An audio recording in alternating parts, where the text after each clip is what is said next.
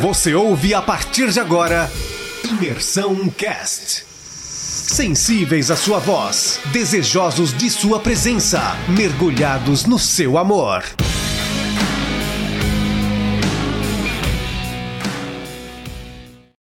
Fala galera, então começamos agora o nosso primeiro Rcast Imersão. Que isso, hein? então, a gente está tá seguindo uma série de áudios devocionais, é uma espécie de comentário bíblico em áudio. A gente fez já de Gênesis, e se você ainda não acompanhou, eu queria convidar você a acompanhar. Vai lá no Spotify, é, Imersão Cast, e acompanha lá. E hoje a gente vai dar start ao livro de Êxodo. E eu não estou sozinho nessa, porque junto comigo eu trouxe aqui um cara que ele é argentino, ele é corintiano e tem mais. O pior de tudo isso, que ele é conhecido como Sami, mas é um fake. O nome dele é Vilmar. Fala aí, seu Vilmar. Ou não, fui, fui revelado aqui. É, meu nome é Vilmar Samuel Abreu, meu apelido é Sami. É um prazer estar aqui com vocês e eu gostaria que caísse do céu é, X-Bacon com batata frita. Oh, meu Deus do céu. Ah, Glória a Deus. E aqui também tá com a gente um cara que é um cara muito cabeça, assim, que a gente ama muito. É, seu Gabriel, diz aí alguma coisa, Gabriel. Se apresente aí, por favor. E aí, pessoal, eu sou o Gabriel e eu tô feliz de não precisar usar a mesma cueca por 40 anos. Graças a Deus, graças a Deus. a tua mulher agradece. Como é que eles lavavam? Outra pergunta, né? Boa pergunta. Não é durar, é, mas enfim. E com a gente aqui também tá o nosso amigo Luiz Felipe, mais conhecido como Luizão Plock Plock. O Plock Plock, quem foi no retiro do ano passado vai entender por quê. Quem não entendeu, fica curiosão mesmo. É assim mesmo. Daí galera, meu nome é Luiz e a minha maior vontade é que a minha Havaiana também crescesse e eu não precisasse comprar uma a cada três meses. Três meses. Ô, mas tu, ga tu gasta Havaiana, hein, meu? Esse pé cresce. Coitada da mãe do Luiz. E aqui também junto com a gente tá o nosso Ederson Potter. É... e eu queria que você apresentasse aí também, mano. Vai lá aí.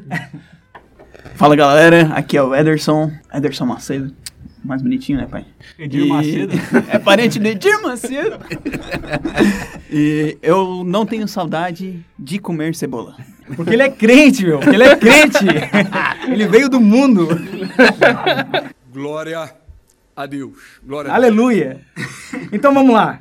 Hoje a gente vai dar start ao. é, essa- a ideia desse podcast é falar sobre é, uma introdução do livro de Êxodo que a gente vai entrar. Então a gente vai falar sobre algumas curiosidades, alguns, algumas perguntas que normalmente as pessoas fazem, fica- ficam curiosas é, sobre o livro de Êxodo. Então é, eu quero lançar de cara já a primeira pergunta, que é o seguinte: o que é Êxodo? O que significa Êxodo? Tá, deixa Tá essa na aí, roda. Deixa essa aí pra mim, Fabiano. Deixa essa aí que eu respondo, tá? Que homem. Então, Que decidido. deixa essa aí pra mim.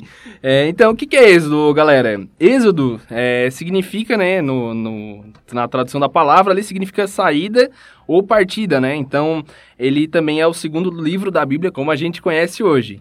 Tá? Então, êxodo significa saída, tá? É, mas nem sempre, né, foi assim. Então, por quê? Porque o livro de Êxodo, ele passou a se chamar Êxodo, assim, com esse nome, exatamente depois que a gente teve a tradução, né, da, que é chamada Torá, que é a antiga, podemos dizer assim, que é como se fosse uma parte da Bíblia judaica, né, da Bíblia hebraica, tá? Então, é, quando eles traduziram essa Bíblia hebraica e Bíblia judaica pro, pro grego, né, que se deu o nome de Septuaginta, tá?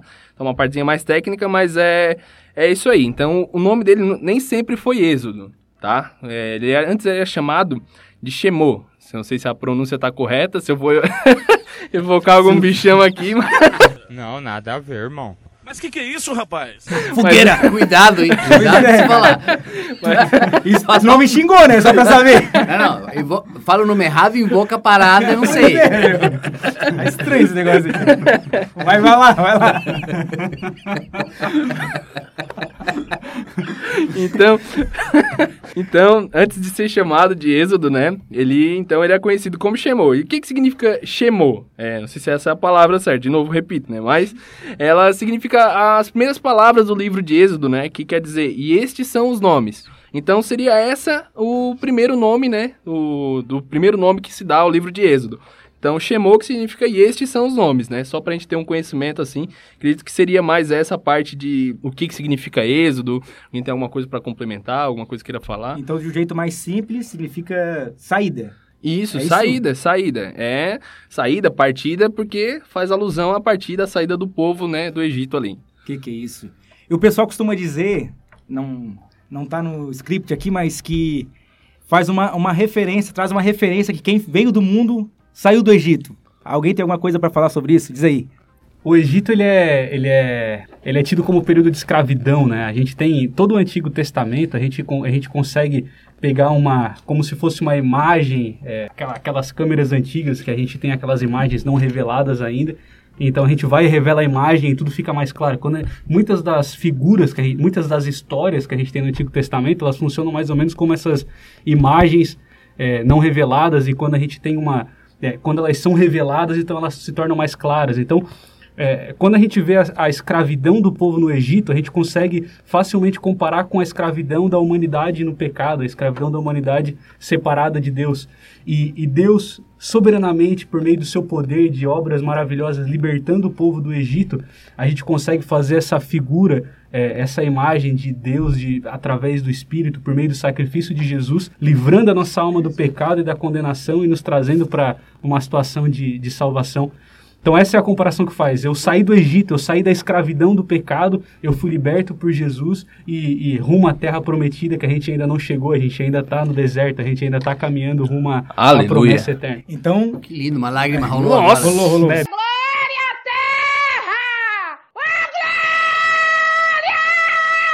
Os Arrepiei. meus olhos suaram. então, então seria certo falar que eu saí do Egito, é isso? É, seria certo, eu acho que sim. Então tá. Não sei se tu é convertido mesmo. não sei se tu é Aí convertido de depende, verdade. né? Aí só Deus sabe, irmão. Na verdade, o certo é se tu realmente saiu do Só Deus né? pode me julgar. Só Deus me julga, irmão. Não julgueis.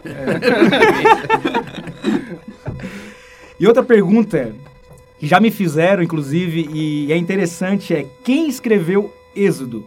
Porque uma vez perguntaram assim, ó, quem escreveu... Tá, não vou, não vou dizer. Quem escreveu Êxodo? Depois eu coloco a treta.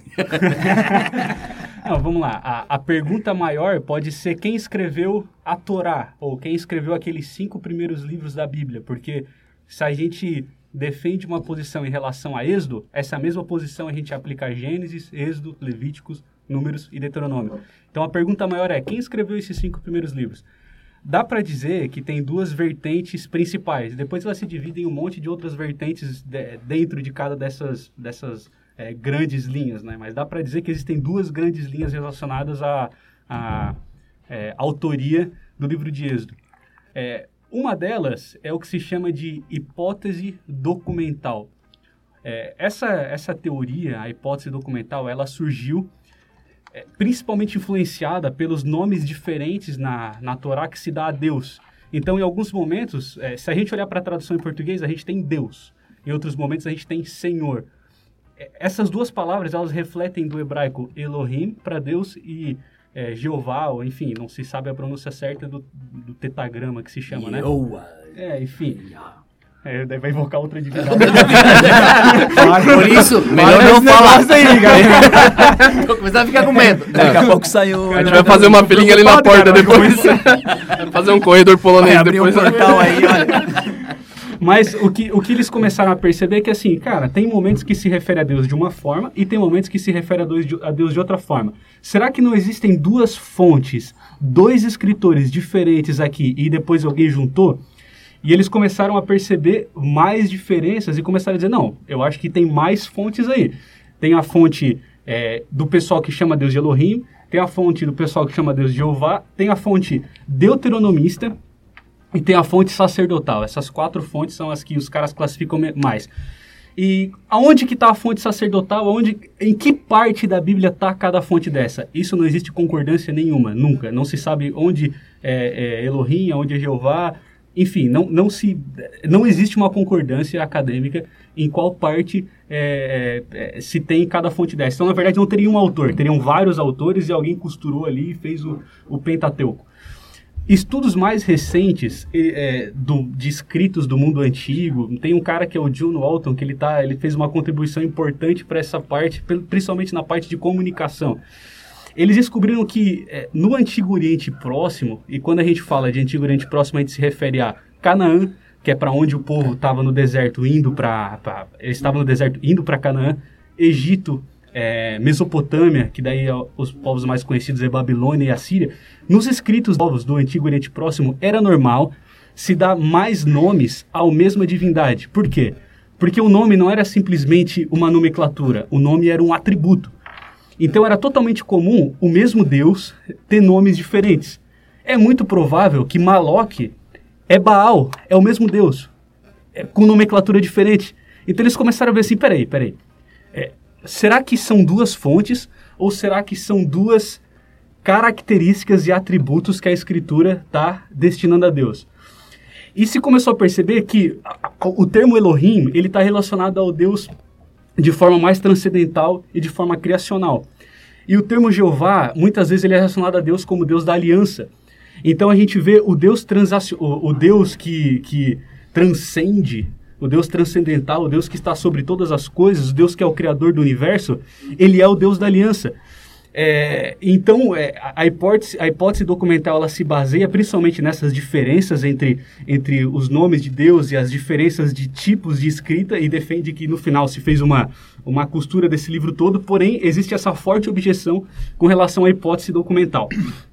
A segunda linha de, de autoria do livro de Êxodo, a segunda linha é, é, é de, de, de, quem escreveu o livro de, uh, o livro de Êxodo ela, ela se divide também em várias é, micro-vertentes, mas a vertente principal defende que o principal autor, o, o, autor que escreveu a maior parte, e alguns defendem que não escreveu, alguns defendem que na verdade ele deixou uma tradição oral, mas outros defendem que ele escreveu, que o autor que escreveu a maior parte do livro de Êxodo e também dos outros livros do Pentateuco é Moisés.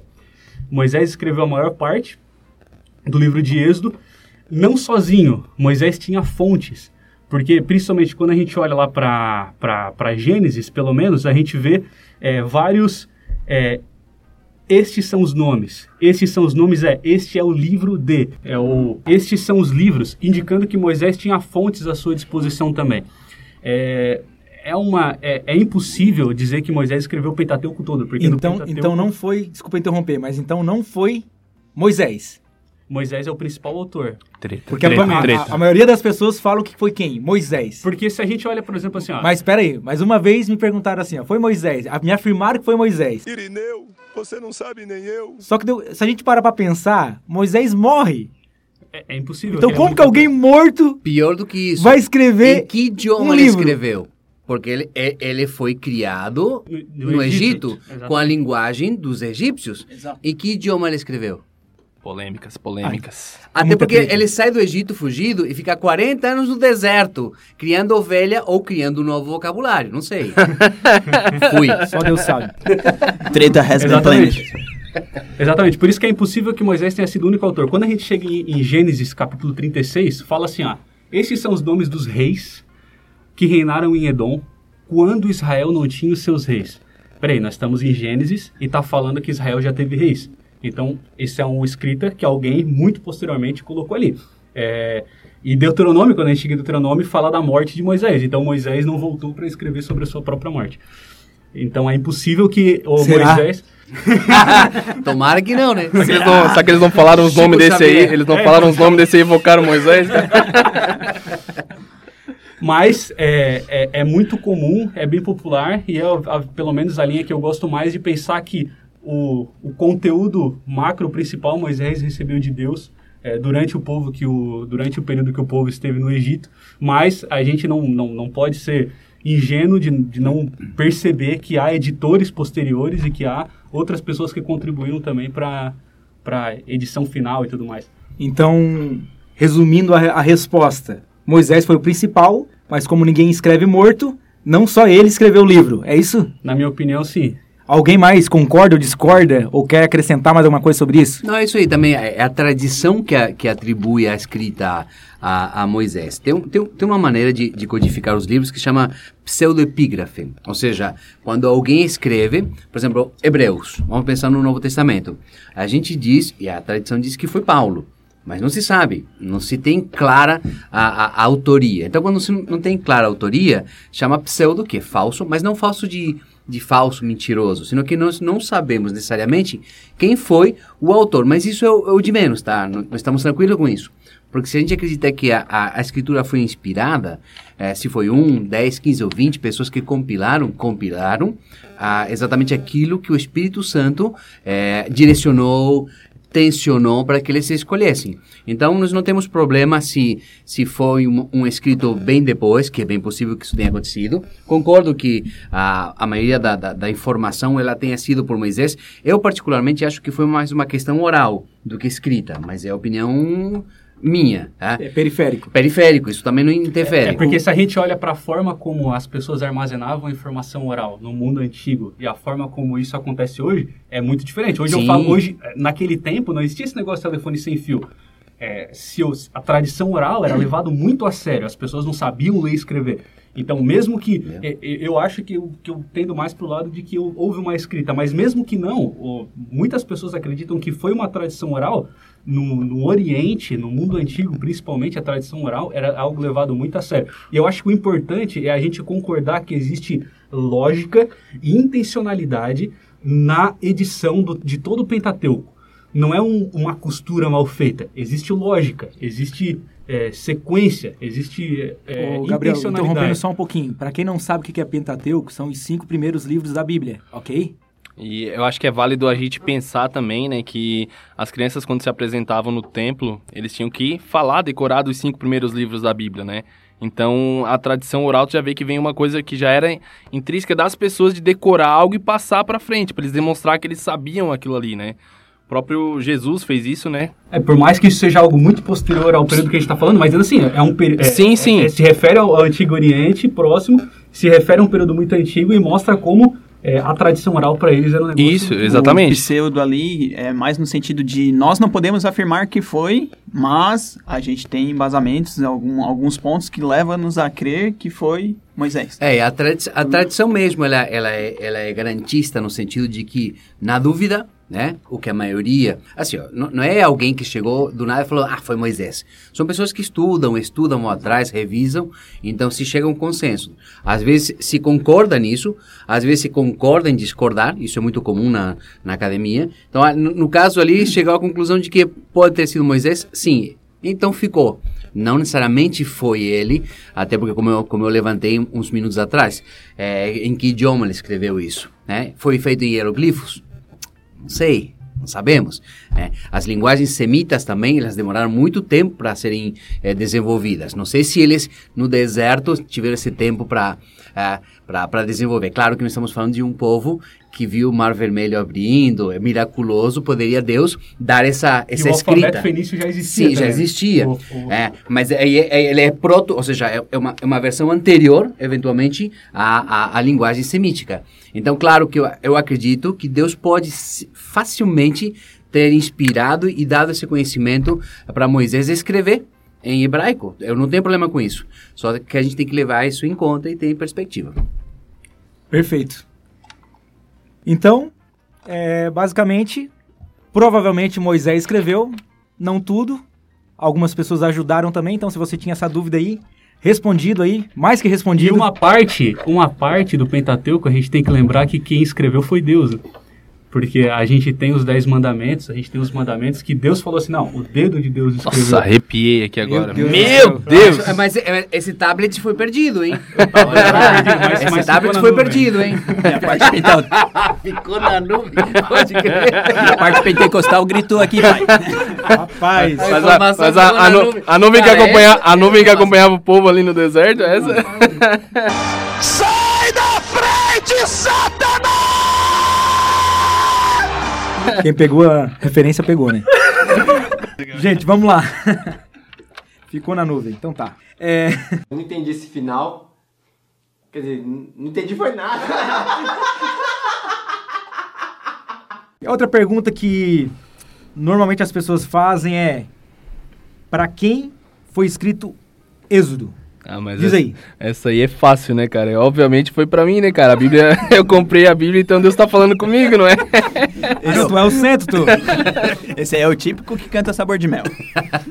é por nada. Do coração de Jesus, você E é também o, centro. O, carpinteiro, tá ligado? Batendo a porta com o machado. Esse aí é o carpinteiro.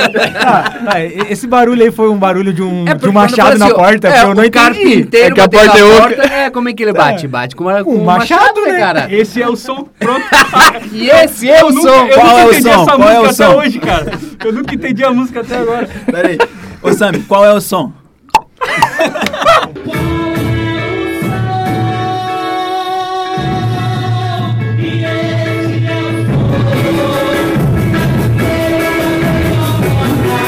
Cara, parece uma goteira, não parece um Alô, machado na porta. Alessandro Desculpa, Vilas tá? Boas. Block, block. Ploque, ploque. block, block, pai. Então vamos lá. Então, a gente tem um fato super importante na Bíblia que é a construção do templo. Ali, narrado em 1 Reis 6 e 1. É, nesse ocorrido, ali cita quando que o povo estava cativo eh, no Êxodo, que foram 480 anos antes. Ali nessa data ali, se a gente pegar, é, ali de, dessa citação de 1 Reis 6, é, vai dizer que foi em 966 anos antes de Cristo. Então a gente calculando ali dá 1446 anos antes de Cristo ali, que foi a época a qual ela foi escrita. Então, agora a gente tem ali, por volta do tempo ali que aconteceu, né? Ahn, quando que o povo ali saiu? Quando que o povo ali ele começou a se multiplicar ali? é, a gente tá em Gênesis é, capítulo 50, versículo 26, a morte de José. E antes mesmo vai dizer que José ele levou 70 pessoas. É, nessas 70 pessoas, então, é, foram 430 anos para que surgisse, surgisse uma multidão. Então, o, o rei, ele não conhecia a história de, de José. O rei, por não conhecer a história de José e saber o porquê que o povo estava tava lá e a construção daquilo que José tinha feito por, por Egito, ele, ele acabou é, escravizando o povo. A gente não tem datado quando foi exatamente é, a- o começo da, da, da escravidão do povo. Mas a gente sabe que é, foi algum rei que não conheceu a história é, de José com o Egito, certo? É, então, ali o tempo da, da escrita de Gênesis até a escrita de Êxodo levou é, 430 anos. Então, o porquê que, para quem que foi escrito? Foi um, um fato histórico sobre o povo he- hebreu, certo? Perfeito. Então foi escrito pros hebreus, é isso? Exatamente. Ah, meu Deus do céu. Foi escrito para os hebreus, para que, que eu tenho que ler então? É, então, Ah, então o Luizão tava errado, não foi pra ele. Porque tão eleito, daí tem que ler. Eu não, eu sou livre. Aí, ó. Aí, ó. Não tem graça, cara. Não tem graça. Você tá rindo. Gente, perfeito então. Então foi pro povo hebreu, né? E que foi escrito o Êxodo, né? Claro que, como o Luizão começou falando, foi pra mim de uma maneira brincando, mas com certeza é, a Bíblia inteira ela, ela revela Deus, ela revela o Criador pra gente. Então, é, a, a Êxodo hoje, com certeza a gente tem várias lições ali que dá pra aplicar na nossa vida hoje, né? E é um registro, é um registro importante, até porque assim, ó, é, é- é importante que se saiba de onde se sai, qual é a origem. Então, assim, o povo de Israel, ele tem uma origem, essa origem ela fica um pouco perdida se você não tem um registro. Ou seja, a família de Israel, de Jacó, que depois se chama Israel, 70 ou 72, depende o, a- a- o registro bíblico, do nada passam 400, 430 anos, é, saem 600 mil homens é, que são contabilizados na saída do Egito, sem contabilizar mulheres, crianças e agregados. Então, numa estimativa por baixo, são quase 2 milhões, 1 milhão e meio de pessoas. Então, em 400 anos, de 70, vai para 1 milhão e meio, 2. Então, é um, é um- um número absurdo. E aí vão para o deserto. Então, é necessário que se, se faça esse registro para saber de onde a gente saiu. No início, a gente falou sobre o, o Egito, né? Ah, se pode falar que o Egito estava escravo. Então, tem que ter esse registro para ter o contexto. Senão não teria sentido você falar assim, ah, é, você é escravo igual no Egito. E, e outra coisa também, a gente acabou de sair de Gênesis, a gente leu Gênesis inteiro. Então a gente lembra de Deus chamando Abraão e falando: Abraão, eu vou te levar para uma terra e tu vai ser uma grande nação. Aí Abraão gerou Isaac, Isaac e Jacó e os 12 filhos. Esses 12 são os 70 que a gente acabou de falar. Exatamente. E a gente vê esses 70 agora virando uma nação. O livro de Êxodo, na verdade, é a continuação dessa história. É Exatamente. escrito para esse povo que, é, que, a, que a gente viu a, a toda a trajetória. Um ponto a ser levantado é não esquecer Gênesis, que a, é, a gente, para entender todo o fato histórico ali de Êxodo, nós temos que voltar a entender algumas interligações entre os dois, Gênesis e Êxodo, porque senão a gente vai ficar meio perdido, tipo, ah, como é que eles chegaram em Êxodo? É, como é que eles chegaram no Egito? Como é que eles é, se multiplicaram? Quantos que na real saíram? Então, para ter essa interligação, é importante esse, esses tipos de informações. Pessoal, então quem não ouviu ainda os áudios, os podcasts de Gênesis, chega lá, ouve e vamos ler a Bíblia com a gente.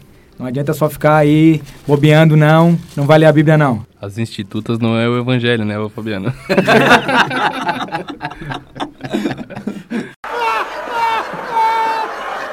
Isso foi uma indireta diretamente para alguns, né? Vocês estão É. vendo como, como Deus, Deus trata o Fabiano, né? Eu casei, praticamente não vou mais na imersão, agora o Fabiano tem dois, ó. Foi encher o saco. Pra te ver como Deus me ama. Pessoal, e outra curiosidade, que era para levar 40 dias, levou 40 anos. É, alguém aqui sabe mais ou menos a distância? É, hoje, quantos quilômetros que dava? Quanto tempo era de a pé? Não era? Se fosse de carro hoje, alguém tem uma- essa informação ou algo parecido? Diz aí. Então, a- a- se você jogar no. Isso é- você pode fazer agora. Agora, você pode dar um pause e jogar no Google Maps. né? Você pode ir lá, colocar do Egito até Jerusalém. Isso vai demorar. Você pode escolher se você vai de carro ou a pé. Como eles iam a pé, demoraria. há- uma controvérsia ali, tá? É, mas o pessoal fala que um mês e meio ou até um mês você conseguiria fazer a trajetória do Egito, onde eles estavam, até o Monte Sinai. É, mas o porquê que eles demoram tanto tempo? a grande questão está quando eles chegam lá. Eles vão avistar a Terra Prometida e o que eles veem? Eles veem uma coisa que acaba assustando eles. Eles não estavam prontos para enfrentar tudo isso. Então, o problema não foi necessariamente a, a distância. Não é que eles se perderam. Eles precisaram passar esses 40 anos. E há um segredo nisso tudo. Porque todos eles, absolutamente todos aqueles que amavam o Egito, tinham saído do Egito, mas começaram a reclamar, é só você ler Êxodo, ah, começaram a reclamar, começaram a lembrar, por isso foi brincadeira das cebolas aqui, eh, começaram a lembrar das coisas que estavam lá, começaram a reclamar da maneira com que Deus estava tratando, e Deus percebeu que era uma geração, a geração que saiu do Egito, ela morreu toda no deserto. Todos os 600 mil homens morreram no deserto Exceto Josué e... e Josué e Caleb. Ou seja, quem entra na terra prometida não é a geração que sai do Egito, é a geração do deserto. Oh, glória! Meu Deus! É verdade, isso é bonito, porque Quem olha só. nasce no deserto, entra na promessa. Entra na promessa. Yeah! Olha só, dá pra fazer um monte de manobra é, é, é, evangeliquez aqui. A, a geração que saiu do Egito com a cabeça do Egito, com a maneira de pensar do Egito, com a maneira de pensar escravo, ele acaba morrendo no deserto e só as novas gerações que entenderam e foram, foram entendendo como Deus se revelava. Então são aqueles adolescentes, pré-adolescentes, crianças que cresceram não lembrando do Egito, cresceram lembrando da nuvem, da coluna de fogo, da água que sai da rocha, do maná. Esses que experimentaram Deus foram que entraram na terra prometida e não aqueles que lembravam só do, do Egito o tempo todo. É aquela fala que às vezes a gente nós utilizamos, porque na minha época. E as- é, a gente tem que se basear também naquilo que Cristo ele quer se mover na- em nós é, nos dias atuais, não ficar apenas, ah, porque na minha época tinha cebola. Eita glória! Eita glória! Glória, glória, glória! Na igrejinha velha do interior, antigamente havia milagres, porque antigamente era diferente. Egito vai morrer no deserto. É verdade. É, é bastante, bastante gente que eu converso, sim, sabe, os cascudos da fé aí. E eles sempre falam isso, né? Ah, que naquele tempo aconteceu um negócio, eu tive aquela experiência naquele tempo ou naquela época. E Salomão eh, fala algo muito interessante que diz assim, ó, quem fica olhando para trás e dizendo como, como eram os, bons os, os tempos passados, esse cara não é sábio. Então, eh, fica aqui a lição para a gente olhar para frente, para o hoje e fazer o nosso melhor para Deus hoje.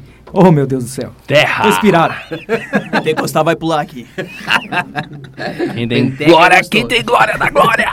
Deixa o menino rodar, deixa o menino rodar. Voltando à pergunta. Por que Êxodo foi escrito? Diz aí, Sami, essa vai pra ti. Então, o porquê, assim, na, na verdade, é, quando você tem um pessoal saindo, vamos, vamos seguir uma lógica. O pessoal é uma família que entra no Egito, fica 400 ou 430 anos, depende da conta que se faz, e sai uma galera. Pensa aqui comigo, se você é, vai morar nos Estados Unidos, vamos colocar um lugar onde todo mundo quer ir. E aqui na região o pessoal sempre foi para lá, né? É, Tubarão, Criciúma, tem muita gente que fez a vida nos Estados Unidos. Digamos que você vai para os Estados Unidos e você tem um filho, beleza? Então teu filho nasce na cultura dos Estados Unidos. Inclusive vai falar o idioma dos Estados Unidos. O filho do teu filho sequer vai lembrar de onde ele veio, porque ele não tem uma referência de onde ele veio. Ele vai ter a referência dos Estados Unidos. O filho do filho do filho vai lembrar que tem um avô que falava português. Eu, em alguma festa familiar, alguém vai dizer alguma coisa. Ele até vai ter uma camisa do Brasil porque alguém deu. Mas ele não tem referência nenhuma, nem memória afetiva, nem nada com o Brasil, que supostamente é a cidade de origem. A mesma coisa, a coisa acontece com essa família. É uma família nômade, uma um núcleo familiar. Eles se transportavam de um lugar para outro para alimentar o seu gado. Vão para o Egito por causa de comida. Eles são acolhidos por causa de José. E não, você não vai ser governador. José foi colocado naquele ponto para salvar os seus irmãos, tá lá. É só você ler Gênesis mesmo. A questão não era José, a questão eram os irmãos de José. É por isso que Deus teve piedade e levou José para lá, para salvar toda a geração, não necessariamente José. Bom, acontece que esses caras passam 400 anos no Egito. Qual é a referência de nação deles? Egito. Qual é, qual é a, a relação entre divindade, o Egito? Quando você pensa em arca, quando você pensa no bezerro de ouro, são coisas que eles viam no Egito. Então são crianças que crescem pensando como eles pensam. Se você crescesse nos Estados Unidos, você torceria para os times de lá, queria, gostaria de consumir as coisas de lá, falaria igual que eles. E se você é arrancado de lá, você precisa de um, um tempo de depuração, digamos assim, de mudança de mente, de metanoias, por assim dizer. Já fazendo um paralelo com esse negócio de Egito como pecado e tudo mais. Esse pessoal é tirado do Egito com os conceitos do Egito, com a lembrança do Egito, para o deserto, com um maluco que diz, galera, me segue porque Deus falou comigo.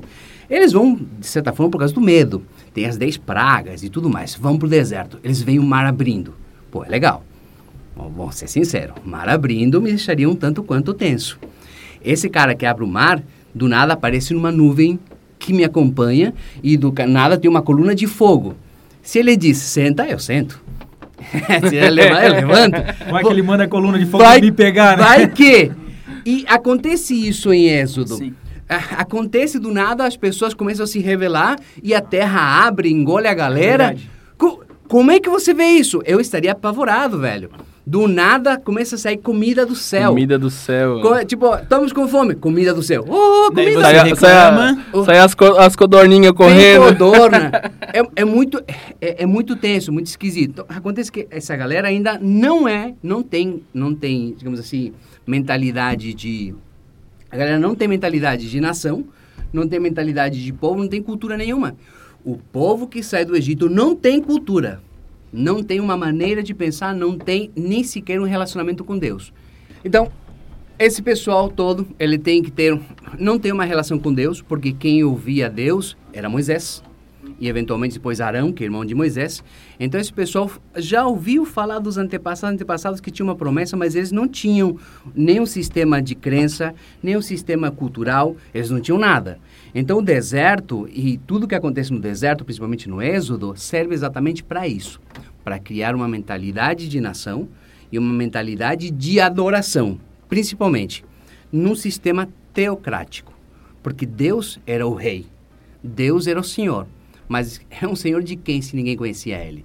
Então começa toda uma espécie de uma preparação para eles começarem a entender o que, que é essa divindade, o que, que ela quer, o que, que ela não quer, e ele é escrito para mostrar como é que funciona o sistema, digamos, assim, teocrático, por assim dizer, o que manda e o que obedece, e o que, que acontece quando você não obedece, que é um ponto de vista importante. Se você não obedecesse às leis que foram colocadas, você morreria. É, o, antes de Coré incitar um, um, uma insurgência, Coré é um cara que está lá no, no, no, Êxodo, tá? Então ele achou meio que rude demais. Deus falou que no sábado não se faria nada. Acontece que pegaram alguém apanhando lenha. Então, trouxeram até o centro do arraial e Deus falou assim: tem que matar. E eles matam o cara porque estava colhendo lenha. Olha, olha aqui, olha aqui, pensa aqui comigo. Você sai do Egito, onde tudo é maneiro, você come cebola, tudo tranquilo. Aí do nada o cara tá catando lenha e você mata o cara porque tá catando lenha. O pessoal se revolta. É, que, que, que parada é essa? Ou seja, que, que tipo de Deus é esse? Eles começam a ter contato e inicialmente Deus precisa dar uma pressão muito mai, maior em cima deles para que eles entendam é, é, qual é o conceito de, de soberania, de certo, de errado e tudo mais. Onde eu quero chegar?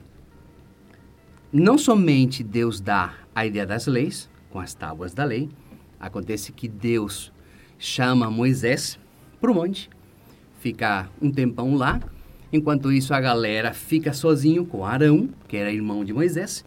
A, a Moisés começa a demorar e fala assim, galera, começa a demorar.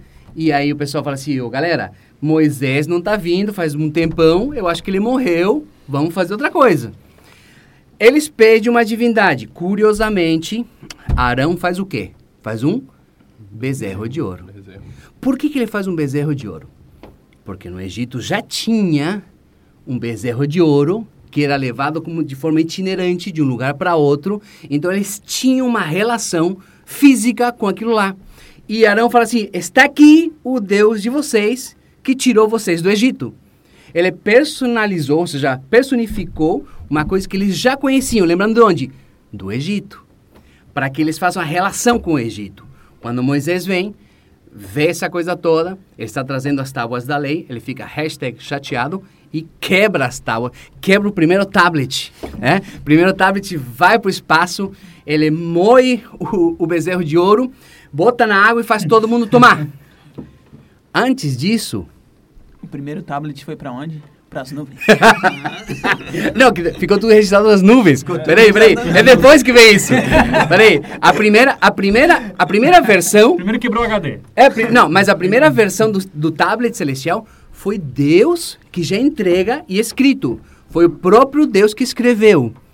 Olha, é massa, hein? Moisés foi lá e simplesmente quebrou porque ficou ri- irritado. Acontece que quando Moisés faz isso, faz o pessoal beber, ele faz uma pergunta bem simples. Quem está comigo, quem está pelo Senhor? A tribo de Levi, inclusive Moisés era da tribo de Levi. A tribo de Levi fala assim, nós estamos contigo. Então fala assim, então vão lá nas suas tendas e passe a faca em todo mundo. Os levitas, que até então não eram os caras que você, do louvor igual vocês, que levitam, né? E que cantam, né? É, o carpinteiro e sei lá o quê. Os levitas se dispuseram a obedecer ao Senhor e não pouparam os seus próprios parentes. Sim, meu amigo. Mataram seus pais, seus irmãos, seus filhos. E por causa dessa atitude, desse zelo, eles foram escolhidos para serem uma tribo separada, abençoada, que lá para frente seriam os encarregados a cuidar do tabernáculo de tudo que tinha a ver com, com tudo mais. Então foi ali, nessa, nessa atitude, que eles foram separados, não porque eles estavam tocando violão, e não porque eles levitavam, é, é porque eles se dispuseram a não poupar sua própria família num erro drástico que aconteceu. Bom, eles recebem isso, Moisés volta, aí Deus fala assim, quer saber agora? É curioso isso. Então agora você lapida uma pedra. A primeira ele recebeu de grátis, já escrito. A segunda, ele é que tem que fazer a pedra, as, as, as, os tablets de pedra, e ele é que tem que escrever com tudo que estava na primeira. E aí sim, onde estava essa informação? Na nuvem. Estava salvo na nuvem, porque só Jesus salva. Pior é se ele chega lá embaixo e o povo fez outro bezerro, né, cara? Aí ia ser o complexo. O que isso quer dizer? Depois de um tempo, eles fazem um tabernáculo. E dentro do tabernáculo tem a arca do, da presença. Dentro da arca da presença tem três coisas, que são o quê? A vara de Arão que floresceu. A vara de Arão que floresceu, as tábuas da lei e um pouco de maná. O que isso significa? E aí? A Você pergunta- não pode responder uma pergunta com outra pergunta. O que, que isso significa? Pensa aqui comigo. Você está falando da vara de Arão. Arão era o cara que foi escolhido, era a tribo de Levi, porque eles são da tribo de Levi, tanto Moisés quanto Arão. E Deus separa Arão e só da descendência dele seria um sacerdote, sumo sacerdote. Ele é um levita, porque ele vem da tribo de Levi, mas não são todos os levitas que vão ser sumos sacerdotes. Somente quem é da família de Arão.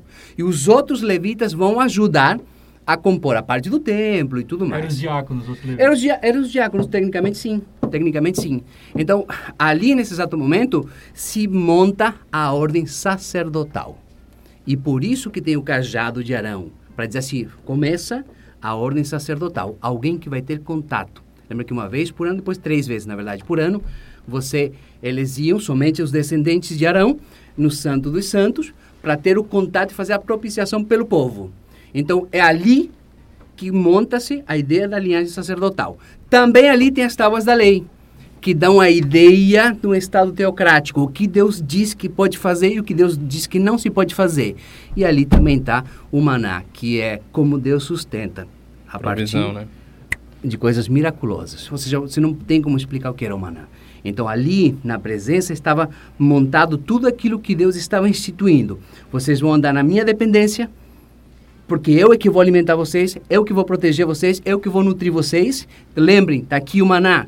Vocês vão ter um sacerdote que inicialmente vai, vai intermediar. Lá para frente vai ter o sumo do sumo sacerdote, de uma linhagem diferente. Não é mais de Arão, é de Melquisedeque. Porque Jesus não é dessa linhagem que foi feita assim nas costas, daquele cara que fez o bezerro de ouro. É de uma outra estirpe, muito melhor, muito mais importante que é Jesus. E a lei, a lei de Deus. Ou seja, ele traz a misericórdia, traz a condução, traz a conexão, mas tudo sempre em cima de uma lei.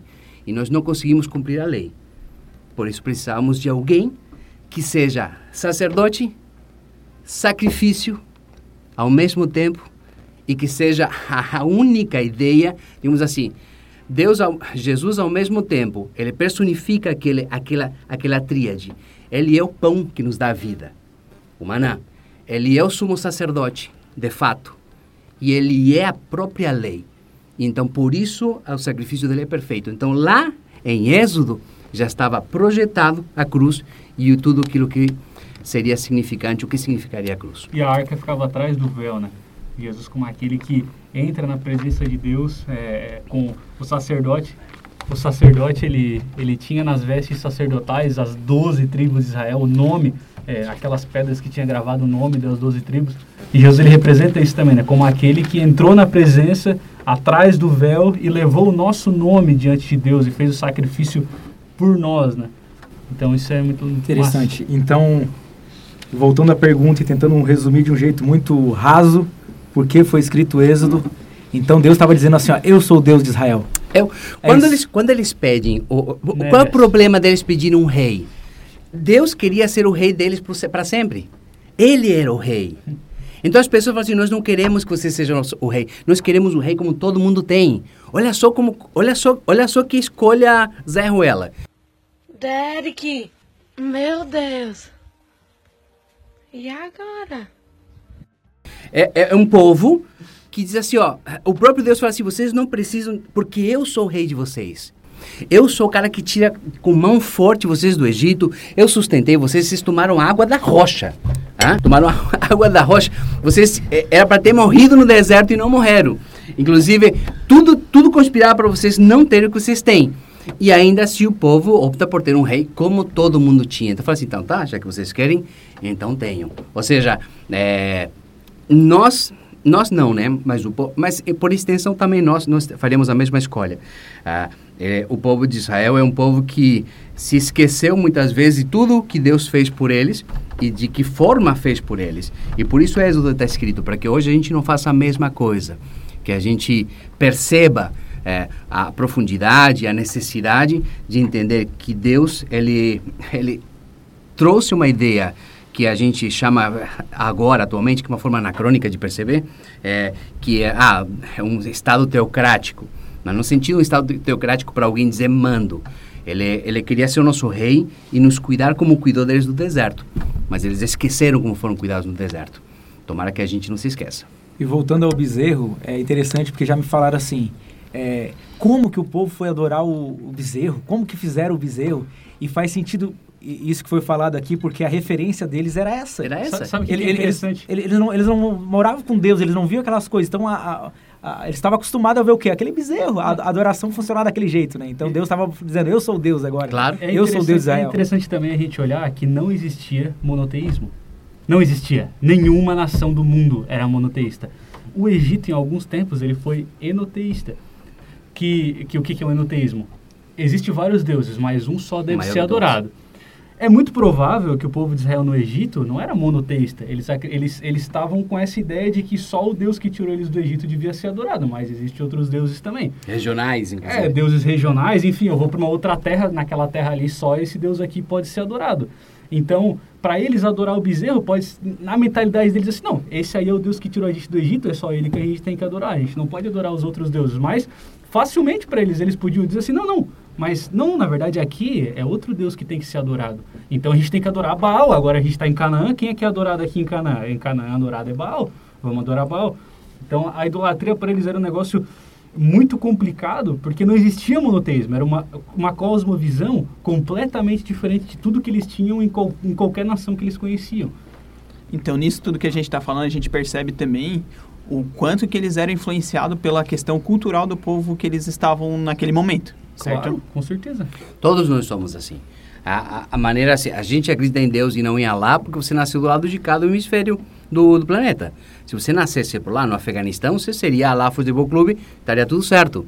Ah, e tuas referências seriam essas. E o martírio de, de você, digamos assim, ser uma espécie de um homem-bomba seria perfeito, seria admirável. Ah. Nós temos uma coisa parecida com essa. Nós temos o dom do, do, do martírio, ou seja, tem pessoas que se martirizam e morrem por amor a Cristo. E nós achamos isso lindo. Bom, o pessoal do Islã também. São perspectivas um pouco diferentes, mas culturalmente é a mesma coisa. É, é isso a gente vê também que a Bíblia, o, o- e mais uma vez o John Walton, é um cara que ele reforça muito isso nos livros dele, quando ele fala desses povos ao redor do, de Israel. É, o Antigo Testamento, a Torá, Êxodo, foi escrito por nós, mas não para nós. Ele foi escrito para o povo que estava no deserto, que tinha um rio cultural totalmente diferente do nosso. Ele era um povo que tinha esse rio cultural é, do Antigo Oriente Próximo, influenciado pelo Egito, influenciado pela Mesopotâmia, influenciado por, por, por Canaã, com uma mentalidade totalmente diferente da nossa, e foi escrito com objetivo, é, muitos objetivos apologéticos por conta dessa cultura em que eles estavam inseridos. E, e o, próprio, é, é, é, o próprio Deus usa figuras de que eles estavam acostumados para trazer o entendimento para eles. Por exemplo, é, na criação, a gente vê Deus falando que é, no princípio criou Deus os céus e a terra, e a terra era sem forma e vazia, e, o espírito, e, a- e as águas cobriam a face do abismo, e o Espírito de Deus se movia na face das águas. O Egito acreditava que o mundo surgiu das águas, através do rio Nilo, e, e os povos mesopotâmicos acreditavam numa, numa, numa, é, numa criação do mundo através do caos. Então, por mais que Deus estivesse dizendo que não, é totalmente diferente da forma como vocês aprenderam, mas ele traz palavras, figuras que linkam a mentalidade deles por conta das culturas em que eles estavam inseridas, é, com essa realidade que Deus quer trazer para eles. Então, isso a gente tem que ter sempre em mente também quando a gente lê o livro de Êxodo. Perfeito. E a gente caminhando já para o final desse, desse nosso podcast, é, é muito interessante que em Êxodo ele fala sobre três coisas muito marcantes para mim. Que ele fala sobre a Páscoa, ele fala sobre a entrega das leis, que foi falado já aqui, e sobre o estabelecimento da presença de Deus. Então, é, vou deixar aberto aqui. Queria que vocês falassem, terminassem esse podcast falando sobre essas três coisas um pouquinho. É, por que está escrito isso em Êxodo? Primeiro Páscoa, depois a lei e depois o estabelecimento da presença de Deus, que eu acho que é o, o que foi mais precioso nesse livro, na minha opinião. É, o, o- uma das passagens mais importantes, inclusive que a gente festeja hoje, atualmente, é, que é a Páscoa, que é a passagem, que é, digamos assim, é, é uma ressignificação. Tem três ressigni- sig- ressignificações em cima disso. A primeira, ah, quando, quando o- a família de Israel, de Jacó, entra no Egito, lembrem, ele- eles são uma família de nômades. Eles moravam em tendas e tinham essa, essa, essa, essa cultura de criar ovelhas e tudo mais. Então, tinha algumas festividades típicas dessas famílias nômades, dessas culturas. É, e tinha uma data específica onde se ia até o campo e se matavam cabritos em homenagem à natureza e tudo mais. Era uma maneira de, de, de, de interagir com a natureza, quando não se conhecia direito o que estava acontecendo. Ah, acontece quando eles vão para o Egito, lembra que a, a desculpa é deixa meu povo sair para me adorar, para ter essa, essa, essa, esse culto, por assim dizer, me prestar ou render culto. Ah, acontece que há uma ideia importante que é na, na Páscoa, que é a passagem, né? Que é onde o, a, o anjo passa por cima da casa daqueles que têm os umbrais pintados. Então, veja bem, o primogênito morre daquelas aquelas casas que não têm umbral, a porta, a entrada com sangue. Então, isso já é muito significativo porque a Páscoa trabalha com a imolação de um cordeiro, de alguém que substitui, e a marca do sangue faz com que ele seja passado, que seja necessariamente poupado, por assim dizer, de uma morte certa e tudo mais.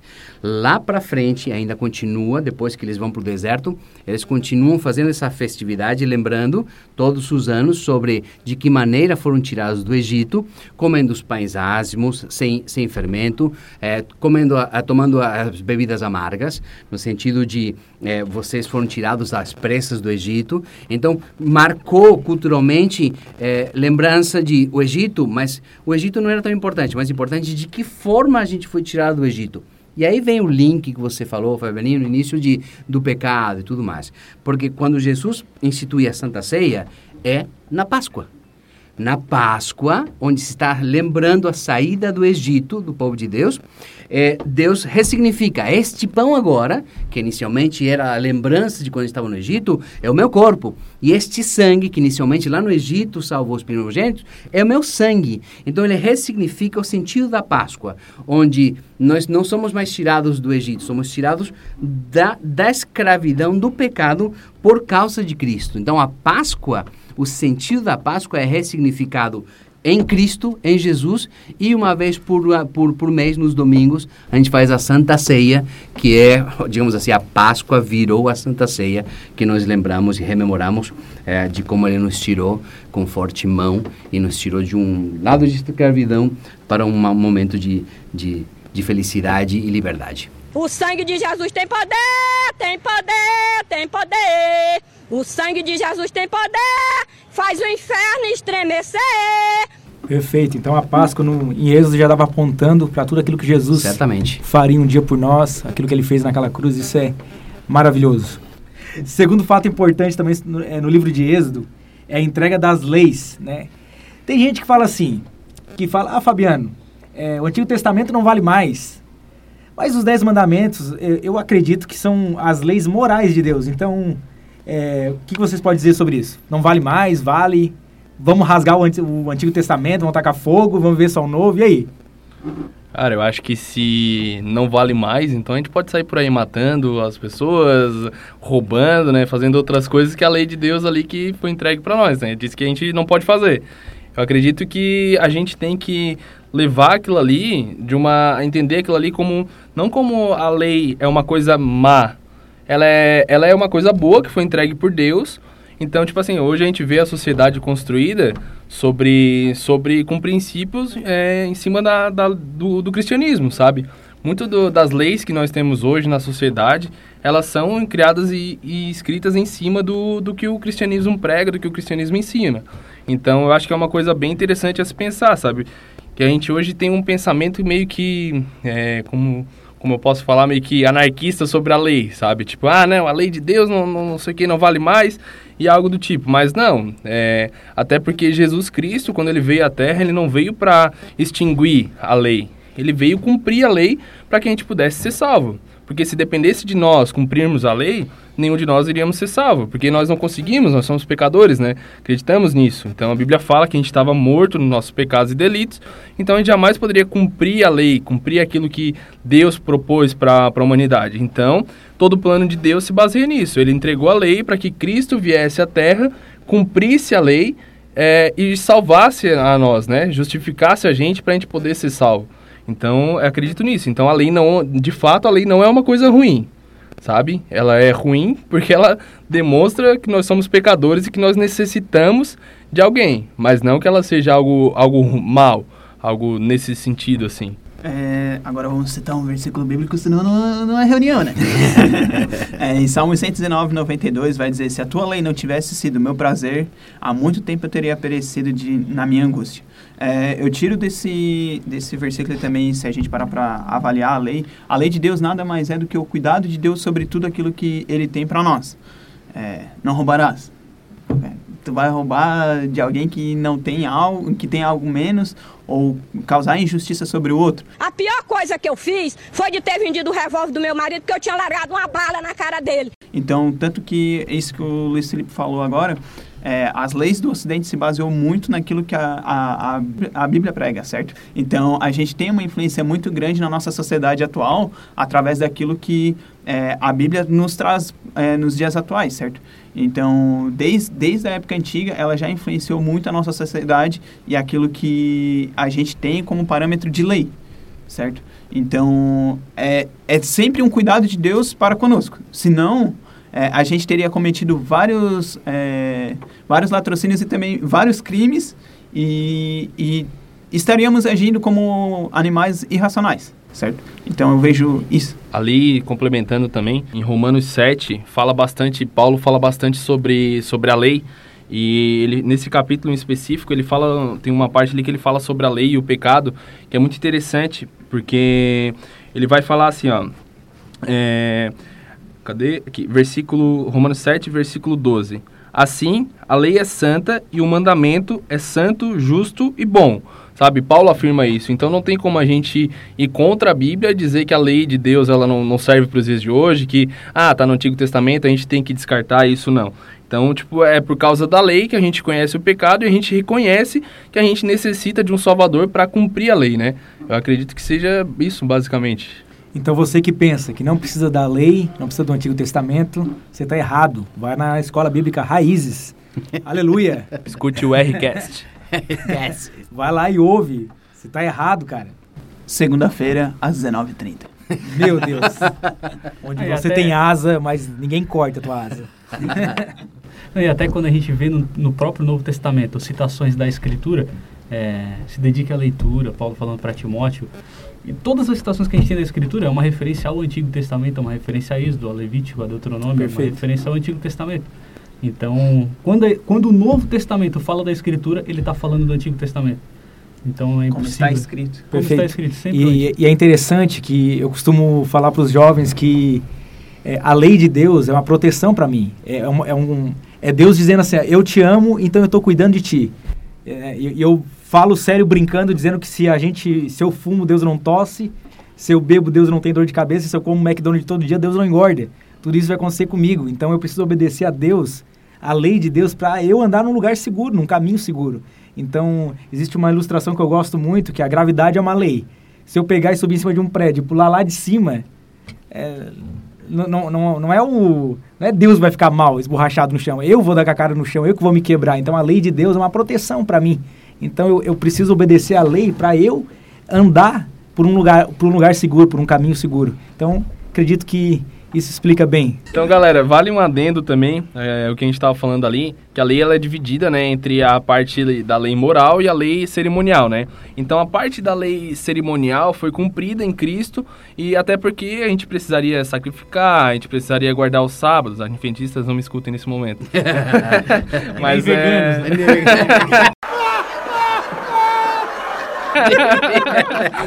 mas, mas precisaria de um templo para a gente cumprir essa, essa, aqueles mandamentos. Então é uma coisa que foi abolida em Cristo. Mas a parte da lei moral a gente aproveita, a gente toma para nós como um ensinamento, é que é a palavra de Deus, né? Que é boa, perfeita e agradável para nós, né? É, não tem mais o templo, mas o, o, o, lá em São Paulo tem um. Não tem? Templo ai, de ai, Salomão. Ai. É do parente do cara aqui, né? Macedo aqui, ó. Do Macedo aí, ó. É glória de Deus!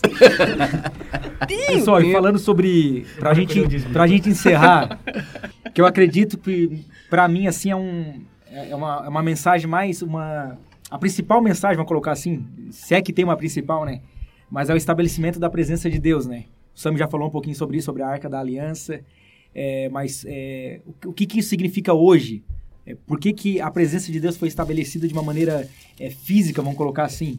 O que, que Deus estava querendo dizer com aquilo? Para mim, para mim, o momento em que é, a presença de Deus se manifesta lá no templo, na, na, no tabernáculo, quando eles constroem o tabernáculo, para mim, aquilo ali é o clímax desde Gênesis 3. na forma como eu, como eu leio, pelo menos. A gente lê de Gênesis 3, na queda do homem e a perca da comunhão com Deus no jardim, até aquele momento ali, quando o homem volta a ter comunhão com Deus e Deus ele vem e enche o templo, para mim ali é o clímax de, de toda essa história que a gente vê é, se desenrolar desde o capítulo 3 de Gênesis. Quando a gente olha é, de forma, se a gente tiver uma, uma visão um pouco mais macro, um pouco mais, um pouco mais ampla de tudo que está acontecendo, a gente vê é, antes da criação do mundo, a Terra sem forma e vazia. O que, que a gente vê ali?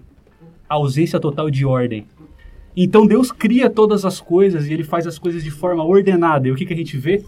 Ordem. Antes, ausência total de ordem. Depois, ordem.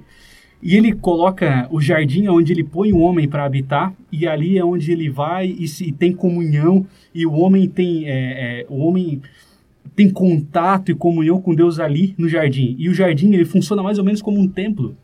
E Adão funciona mais ou menos como um sacerdote, onde ele tem essa comunhão com Deus, ele tem essa entrada à presença de Deus. No capítulo 3 de Gênesis, que é o que eu acabei de citar, o que, que a gente tem? A queda. E na queda, a gente não tem mais a ausência de ordem, a gente tem a desordem. A queda é a destruição de toda a ordem, de toda a criação, de tudo aquilo que Deus tinha feito.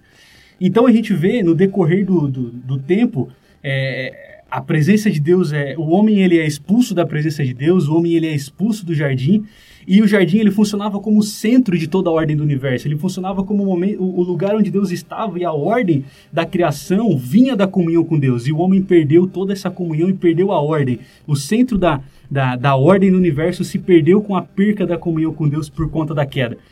A gente vê o desenrolar das coisas, depois a gente vê o primeiro assassinato, depois a gente vai lá para o capítulo 6 e fala que toda a motivação da intenção do coração do homem era sempre e somente inclinada para o mal. A gente vê a maldade crescendo, a desordem crescendo, então o dilúvio, como que Deus recriando todas as coisas. Mas é, no capítulo 9, depois do dilúvio, a gente já vê Noé pecando, enchendo a cara e tudo, é, e, e, tudo é, continuando dessa forma, e o pecado crescendo e, se, e, e a, a desordem crescendo no mundo. Então a gente chega lá no capítulo 11, o que, que a gente vê? A Torre de Babel. E por que, que a Torre de Babel é importante aqui? Porque a Torre de Babel é eles dizendo o seguinte: nós vamos construir uma torre tão alta que vai chegar até os céus e nós vamos fazer o nosso nome grande.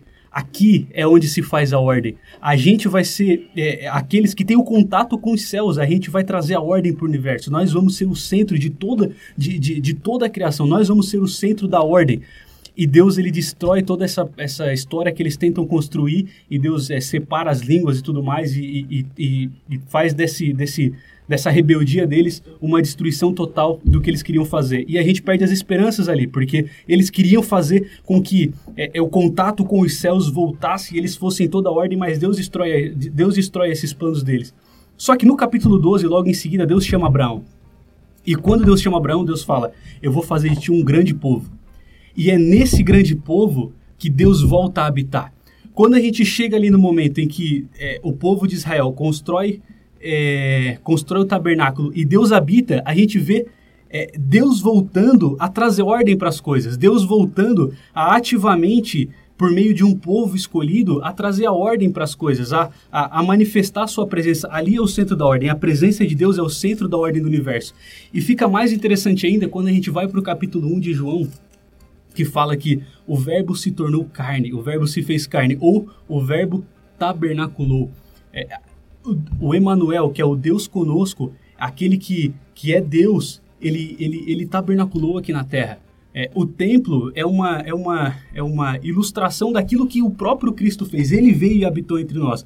A manifestação da presença de Deus, o estabelecimento da presença de Deus, tem esse significado de Deus trazendo é, é, o seu reino dentro da revelação progressiva dele, dentro da história da salvação, para que a criação volte a ter ordem, para que o reino de Deus ele, ele cresça então, hoje nós, enquanto templos de Deus, enquanto é, casa de Deus, aquele lugar onde o Espírito de Deus habita, enquanto comunidade, expandindo o reino através da pregação do Evangelho, através da, das práticas, daquilo que Deus ordenou, nós fazemos com que a ordem se expanda no universo. Nós fazemos com que esse ato de desordem, esse ato de pecado, esse ato de, esse ato de degradação da criação, ele, ele é, ele, ele perca com que as portas do inferno não prevaleçam e o reino de Deus avance. Então, para mim, esse, esse é o clímax daquele momento, de Deus restabelecendo a ordem das coisas, de Deus, é, é, é, através da sua presença, restabelecendo a ordem na, no cosmos, na criação.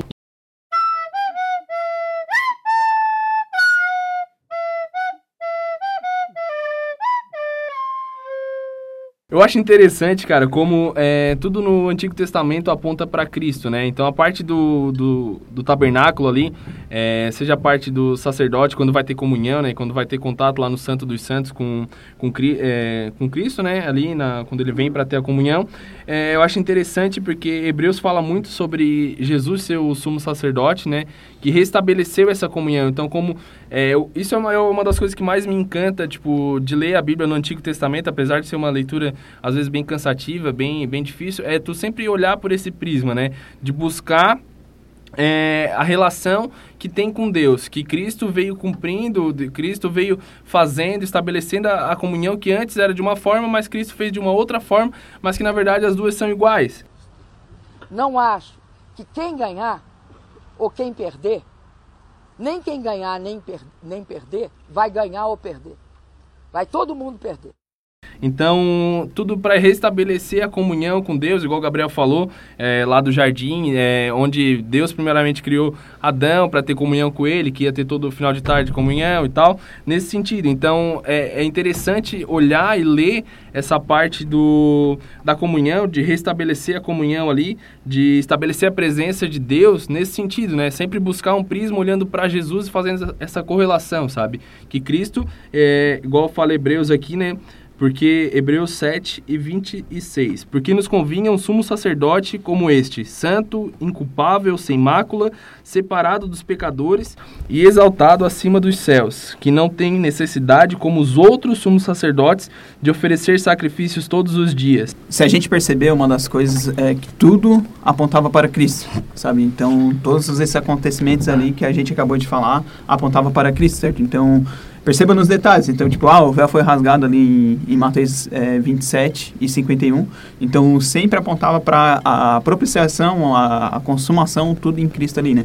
Então, é isso aí. E é isso, pessoal. Então, ficamos por aqui nesse nosso primeiro Imersão Cast. Né? Espero que vocês tenham gostado. É, vamos seguir aí, vamos estar tá ouvindo os áudios também todos os dias aí. Cada dia vai ser um capítulo do, do livro de Êxodo. Algumas partes a gente não vai fazer por capítulo, ao, ao longo dos dias aí vocês vão percebendo como vai ser esses áudios devocionais. Tamo junto e até mais. Valeu! Falou! Peraí, qual é o som? Qual é o som? Daí é, qual é o som? Qual é o som?